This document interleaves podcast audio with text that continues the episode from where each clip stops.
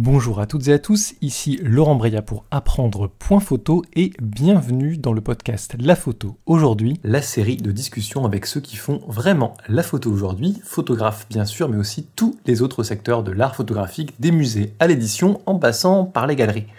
Ces interviews sont aussi disponibles sur ma chaîne YouTube dont le lien est en description si jamais vous préférez nous voir, ainsi que quelques illustrations de ce qu'on raconte. Si vous appréciez ce format, pensez à vous abonner et à laisser une évaluation dans votre appli de podcast préféré, ça m'aidera beaucoup à continuer. Allez, je vous laisse avec la discussion du jour.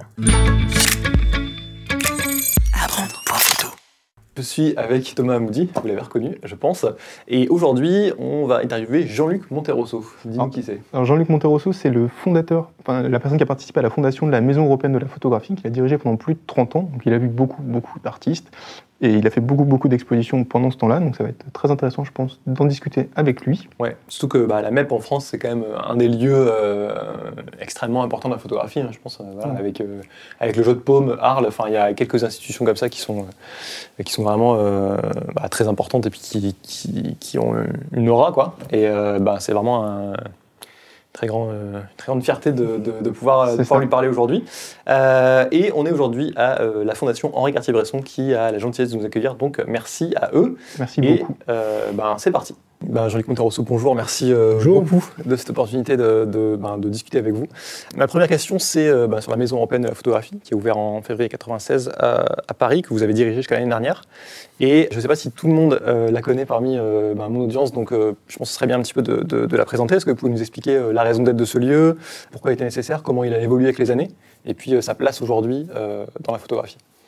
Oui, c'est un lieu qui se situe à Paris, dans le quartier historique du Marais, hein, et c'est un hôtel particulier qui a été offert par la ville, et donc qui est financé aussi par la ville. Et je l'ai dirigé donc pendant 22 ans, et pendant 8 ans, j'ai suivi euh, les travaux. Nous avons choisi avec Henri Chapier le lieu et nous avons euh, mis en place le programme.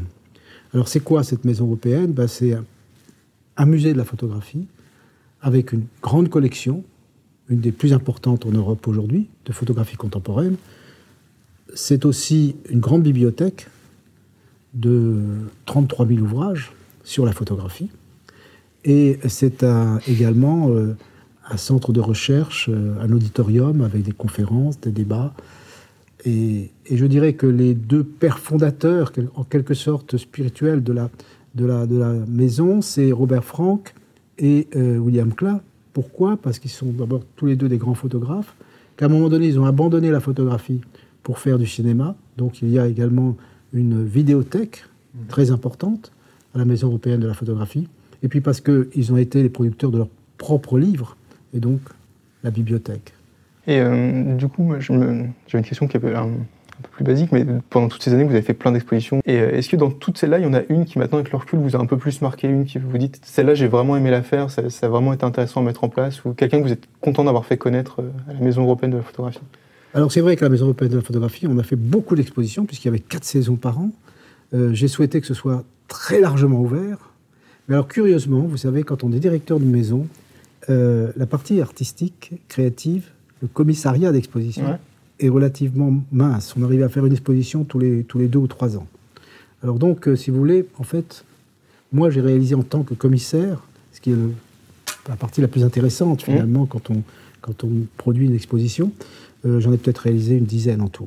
Alors lesquelles Bien sûr, l'exposition Enfermement de Bernard Lamage-Vadel. D'accord.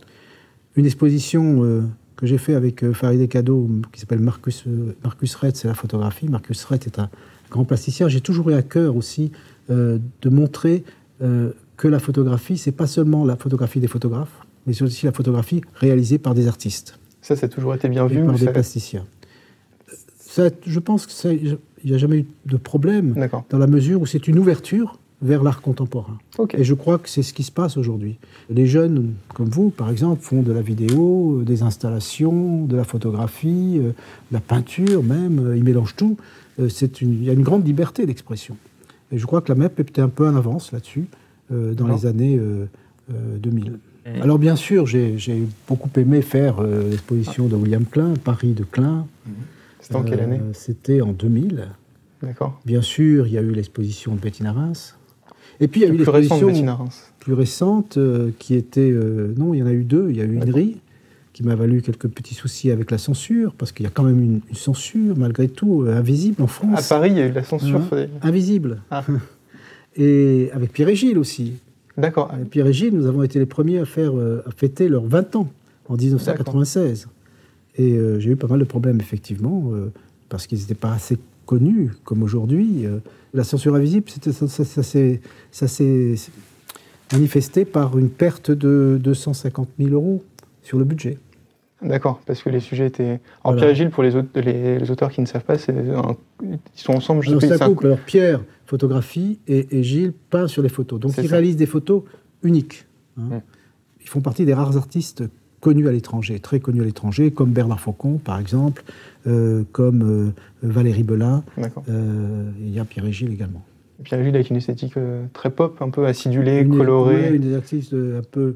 Il n'aime pas le mot, mais un Ah, petit peu kitsch. mais c'est un kitsch, euh, un kitsch joyeux et, et- et salvateur. voilà. Alors, je passe, je, sais pas si je passe du coq à l'âne, mais euh, c'est pas, pas directement lié euh, euh, aux expositions de, la MEP, mais la photographie, elle est rentrée petit à petit à l'Académie des Beaux-Arts. Euh, il y a maintenant Sébastien Salgado qui est, ainsi que euh, Bruno Barbet et Jean Gomy qui ont rejoint Ignatius Bertrand euh, assez récemment, en 2016, je crois, et qui était, ben, Ignatius Bertrand, c'était le seul depuis le, le décès de Lucien Clerc à être à l'Académie des Beaux-Arts dans la section photographie. Est-ce que vous pensez que c'est une arrivée un peu tardive et que la reconnaissance de la photographie a peut-être été plus rapide ailleurs qu'en France Non, je pense que, vous savez, l'Académie des Beaux-Arts, c'est une vénérable institution. On a la chance aujourd'hui d'avoir un, secrétaire perpétuel, c'est comme ça qu'on l'appelle, euh, qui est Laurent Petit-Girard, qui est un chef d'orchestre et qui est en train de moderniser complètement euh, cette, grande et vénérable institution. Et euh, il a fait entrer euh, non seulement la photographie, plus de photographes encore, et notamment des, nous pensons à certaines femmes photographes, hein, bien sûr, mais aussi il a fait rentrer euh, des, euh, des danseurs, des scénographes, euh, il a fait rentrer Otoniel, il a fait rentrer Fabrice Hibert, donc il a rajeuni beaucoup l'institution, et c'est une institution qui bouge. Alors moi qui suis correspondant dans cette institution, au départ, vous savez, quand on m'a proposé, bon, j'étais bon, content bien sûr, mais, mais je me disais, bon, c'est c'est une institution, on doit s'ennuyer un petit peu. Ben, pas du tout. hein. Euh, Je veux dire, je fais, on fait, c'est- vraiment, il se passe toujours quelque chose à l'Académie des Beaux-Arts. Toujours. Et ça n'arrête pas.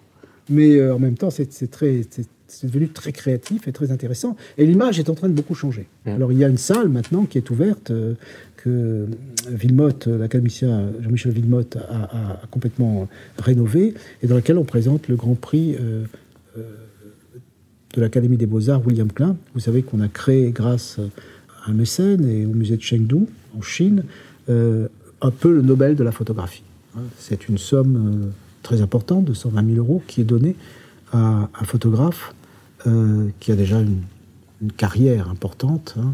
Et cette année, c'est un photographe indien, Raghurai, qui n'avait jamais exposé en France, qui a eu cette- ce prix et pour lequel on organise une exposition également À l'Académie des Beaux-Arts. à l'Académie des Beaux-Arts, dans cette nouvelle salle qui vient d'ouvrir. L'Académie fait des expositions que dans le cadre de ce prix ou il y a la vocation à Non, faire plus il y a un à autre prix plus- qui est le prix Marc Ladré de la Charrière, qui s'adresse, lui, à des jeunes photographes qui sont en train de réaliser un travail, qui ont besoin d'être aidés dans la conduite, euh, dans la poursuite de leur travail. C'est un prix important de- qui a lieu tous les deux ans de, de, de 40 000 euros. Ah, Toujours assorti d'une exposition. c'est- c'est Du coup, que l'Académie des Beaux-Arts, elle est présente à la fin des carrières pour un peu euh, patrimonialiser quelque part et Voilà, il y a à la fois un prix début. patrimonial et un prix de création en direction des jeunes. C'est c'est marrant parce que de- de- Il faut le d'extérieur, pense quelque chose, Il faut le savoir. Oui, Moi, d'être j'ai de plus l'extérieur, rigide parce que le bâtiment fait, fait impression. C'est quand même, bon, c'est c'est belle institution. Il y a hein. une tradition, il y a des Il y costumes. a une tradition, il y a les costumes, voilà. Euh, et on se dit, oh là là, c'est un peu, un peu vieillot. Mais pas du tout, pas du tout. Je vous assure que c'est très intéressant. Et surtout, ce qui est intéressant à l'Académie, enfin pour moi en tout cas, c'est que je rencontre là euh, des grands architectes, des grands musiciens, euh, des, des plasticiens. Et c'est des, des- des rencontres intéressantes et des discussions très intéressantes, quoi. Ça crée un peu de l'émulsion entre tout le monde. euh. Oui. Et puis en plus, a cette ouverture qui est donnée par euh, notre chef d'orchestre, notre secrétaire perpétuel, là, qui est, euh, qui est formidable, quoi, qui, qui est en train de donner euh, vraiment une impulsion nouvelle à l'institution. Chouette, donc on y arrive. Oui, absolument. Là, vous êtes cordialement invité. On y arrive faire Vous ferez visiter. Bah, on note l'invitation. Alors, euh, ça marche. l'invitation. Euh, sur la table, on a un livre euh, que Laurent m'a offert pour mon anniversaire, qui s'appelle La photographie française existe et je l'ai rencontré. Et comme son, le titre l'indique sur le livre, c'est vous qui l'avez écrit. Alors moi je sais, mais la- l'audience n'a pas la réponse, donc je vais poser la question. C'est d'où vient ce livre, d'où il est sorti ce livre sur la photographie française, qu'il a un titre qui interpelle un petit peu. Et, euh, et dedans, il y a beaucoup de photographes, et voilà, vous nous parler de comment vous les avez choisis au fur et à mesure. euh, j'ai la réponse, mais je, je vous laisse en parler. Oui, Paris est aujourd'hui la capitale mondiale même de la photographie. hein. Mais ce n'était pas toujours le cas. En 1980, quand j'ai commencé euh, ma carrière dans la photographie, euh, je suis allé aux États-Unis et j'ai rencontré euh, le chef du département photo, qui m'a accueilli d'ailleurs avec beaucoup de gentillesse. Vous savez, les Américains, ils, ils vous reçoivent facilement. Je ne sais pas comment ils font d'ailleurs. En France, il faut, faut des mois pour obtenir un rendez-vous. Là-bas, pas du tout. Vous appelez. Bon, il m'a reçu rapidement, mais il m'a reçu très gentiment.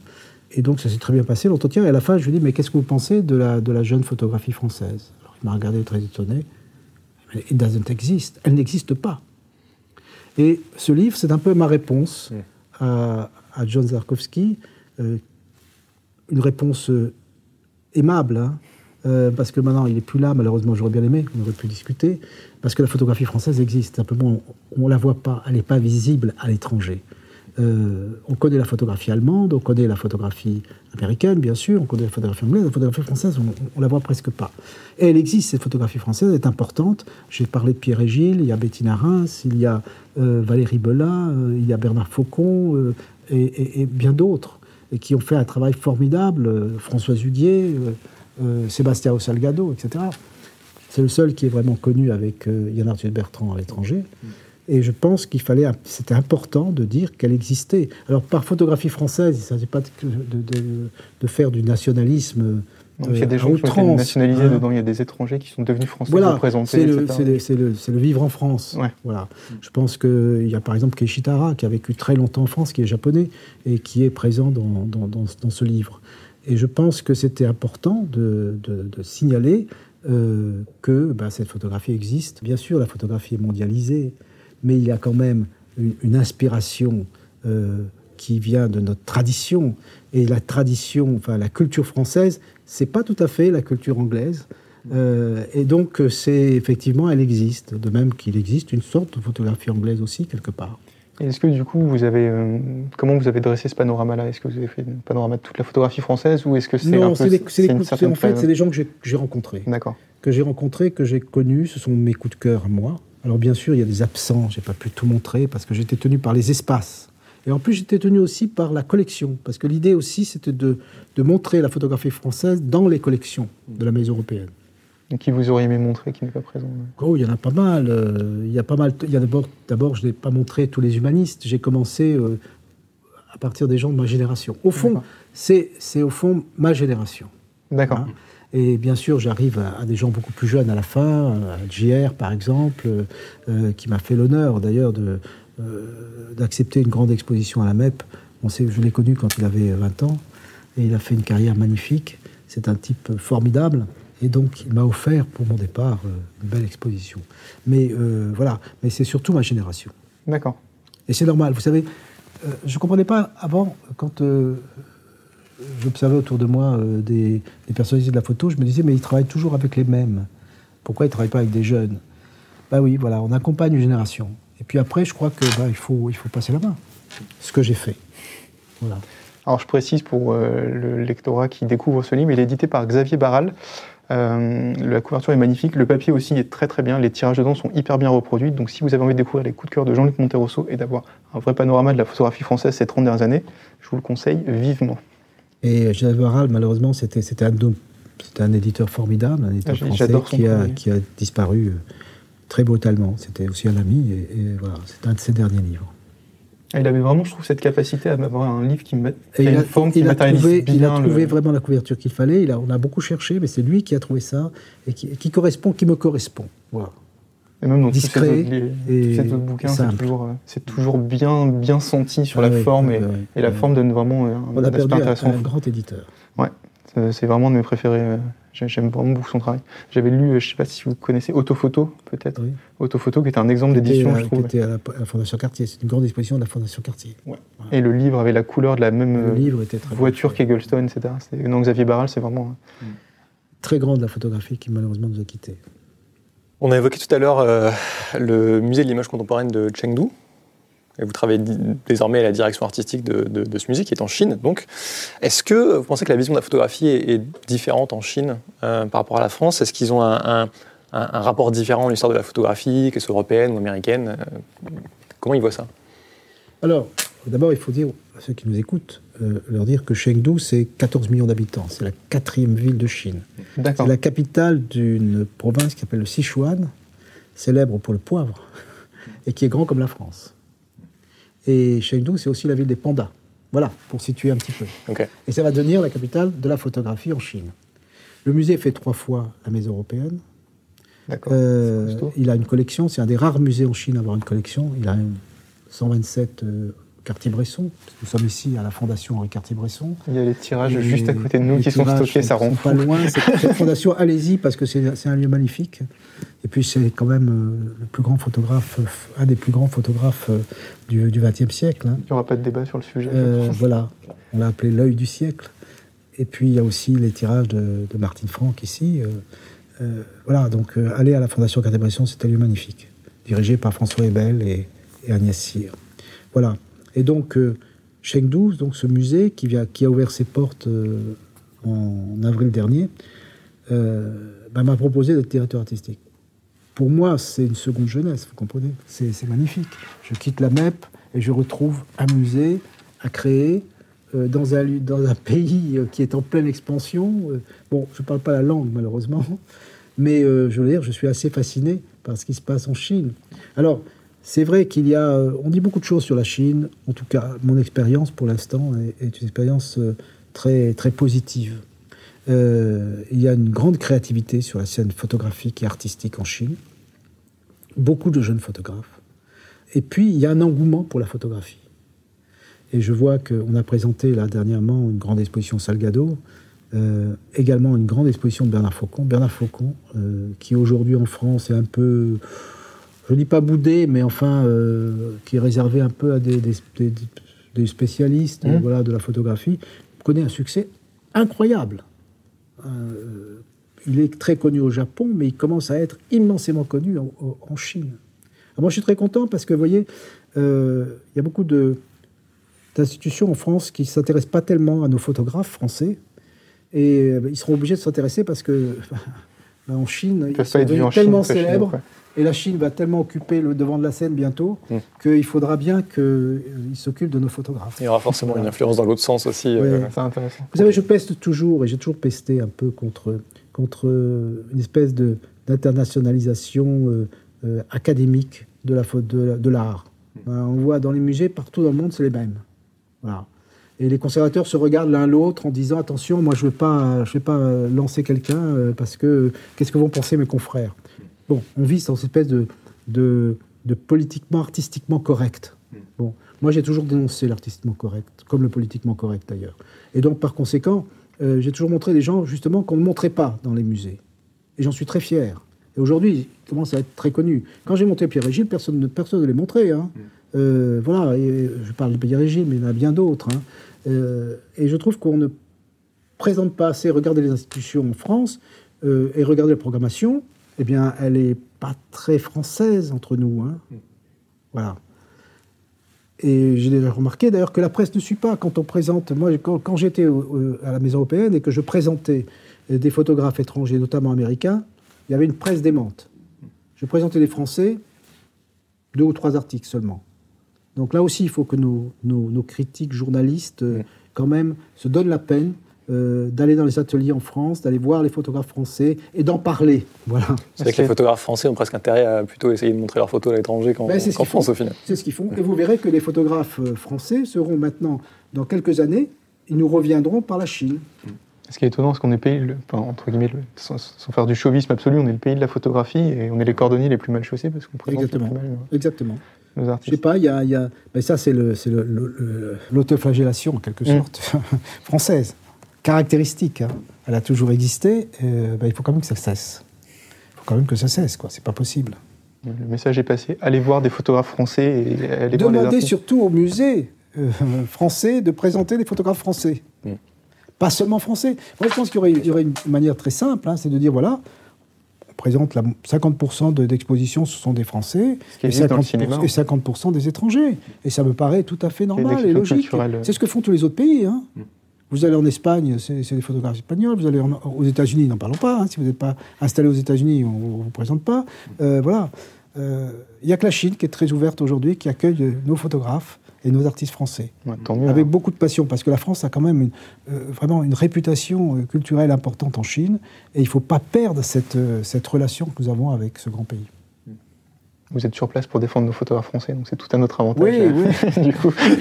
Oui, oui, je le défends, je le défendrai toujours. Pas forcément, attendez, comprenez bien, hein, c'est pas, pas que les Français, c'est pas du nationalisme, c'est- très clair dans le livre. français, hein, euh, non.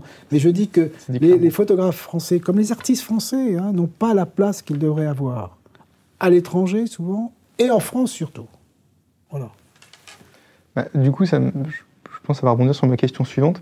Euh, dans mon contenu, personnellement, je parle beaucoup de livres photographiques, parce que j'aime beaucoup ça, et pour moi, c'est des œuvres à part entière. euh, C'est Vous vraiment avez raison, une le livre bataille. photographique, c'est important. Et du coup, bah, j'ai une question qui est toute bête pour vous. Est-ce que cette année, il y a un livre, vous, qui vous a marqué, et que vous conseilleriez aux gens de lire, alors sur la photographie d'un photographe Est-ce qu'il y a un livre qui vous viendra à l'esprit, que vous auriez envie de recommander aux gens? Bonne question. Euh, J'en ai un. Très beau livre que je recommande. Et c'est pas parce que je suis ici aujourd'hui. C'est euh, le livre sur la Chine, publié à l'occasion de l'exposition sur la Chine d'Henri Cartier-Bresson, et qui est publié par Michel Friseau. Michel Friseau, qui est notre grand historien de la photographie. J'ai lu son esthétique de la Euh, photographie. non seulement l'esthétique de la photographie, mais son, son histoire de la photographie. Euh, c'est vraiment le. On est très fiers d'avoir quelqu'un comme lui en France. C'est la photographie de Cartier-Bresson en Chine. par euh, il, a, il a préparé une exposition donc euh, de la Chine vue par Henri Cartier-Bresson. Et le livre s'appelle En Chine, je crois. D'accord. Euh, on, on mettra, très beau livre. on on mettra les liens en dessous, donc les gens, on, le Oui, c'est retrouve. un très beau livre et je vous conseille d'aller voir l'expo, hein, elle est très belle. C'est ça, on est dans les, lieux de la Fondation Cartier-Bresson, donc on peut y aller de n'importe où en France, c'est très bien. on l'a fait, vous pouvez le faire aussi. Moi, j'ai une, euh, dernière question. Euh, il y a beaucoup de, jeunes photographes qui suivent ma chaîne, qui souvent commencent, ou en tout cas sont dans le- le- les, les débuts de leur photographie, on va dire. Et euh, je pense qu'il y a une bonne part d'entre eux, quand même, qui ont peut-être un petit peu peur de la culture, qui pensent peut-être que c'est pas pour eux, que c'est inaccessible, voire élitiste pour, cer- pour certains. Qu'est-ce que vous diriez à un, jeune photographe qui voudrait euh, découvrir la photographie par, où commencer? Alors, Cartier-Bresson disait si vous voulez euh, vous former en photographie, allez au Louvre. Le Louvre, vous savez, c'est quasiment gratuit. Euh, c'est magnifique. Il ne faut pas avoir peur d'y aller. hein. Mais moi, je vous dirais, ben, écoutez, allez, euh, dans les institutions qui existent pour la photographie ici à Paris ou en France. hein. Vous avez la Fondation Cartier-Bresson, vous avez la Maison européenne de la photo, vous avez le Jeu de Paume, euh, vous avez la Bibliothèque nationale qui organise des, des grandes expositions. Et puis allez dans les librairies de, photographie, lisez des livres, regardez des livres photos, et vous allez petit, petit à petit vous former. Ce que je voulais simplement dire à des jeunes, c'est que vous savez, la photographie, c'est difficile. C'est difficile de- d'en vivre en tout cas. La plupart des grands, même des grands photographes, hein, ont un second métier, où ils font du commercial et ils font de la photographie créative. Donc ne vous lancez pas comme ça, à tête perdue dans la photographie, à œil perdu dans la photographie, si j'ose dire, mais euh, pensez à avoir euh, bah, une activité à côté et puis créer. Comme d'ailleurs les écrivains, hein. ils sont dans des maisons d'édition hein, euh, et puis euh, ils écrivent et très peu arrivent à, vi- à ri- à vivre de leur plume. Ben, c'est un peu la même chose en photographie. Voilà. Mais c'est un, monde fascinant. Vous avez là en plus la possibilité aujourd'hui, quand vous êtes jeune, d'avoir ce que moi je n'ai pas eu, c'est-à-dire la photo, ça coûte pas grand-chose. Vous pouvez la diffuser facilement. Vous rendez compte, c'est énorme. Vous faites des photos, vous les diffusez sur, Ouais. sur, sur les réseaux sociaux. Et puis vous pouvez faire de la vidéo aussi, avec le même appareil.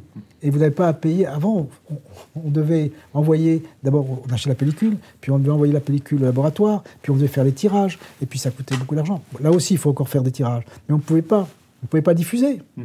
Là, vous, vous en balancez ça sur les réseaux sociaux. Mais c'est formidable.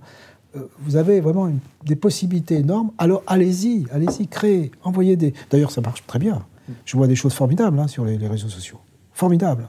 Et beaucoup d'ailleurs de, de, de prix aujourd'hui euh, sélectionnent un peu en fonction de ça. en fonction de ce qu'ils voient sur les réseaux sociaux. D'accord.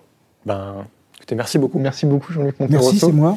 Merci d'avoir écouté jusqu'au bout, j'espère que ça vous a plu. Si vous souhaitez poser des questions, vous trouverez le lien vers la vidéo YouTube juste en dessous sur laquelle vous pouvez laisser euh, des commentaires. Pensez également à vous abonner au podcast et à laisser un avis dans votre appli de podcast préféré, c'est très important pour que ce format continue. Je vous dis à plus dans le prochain épisode et d'ici là, à bientôt et bonne photo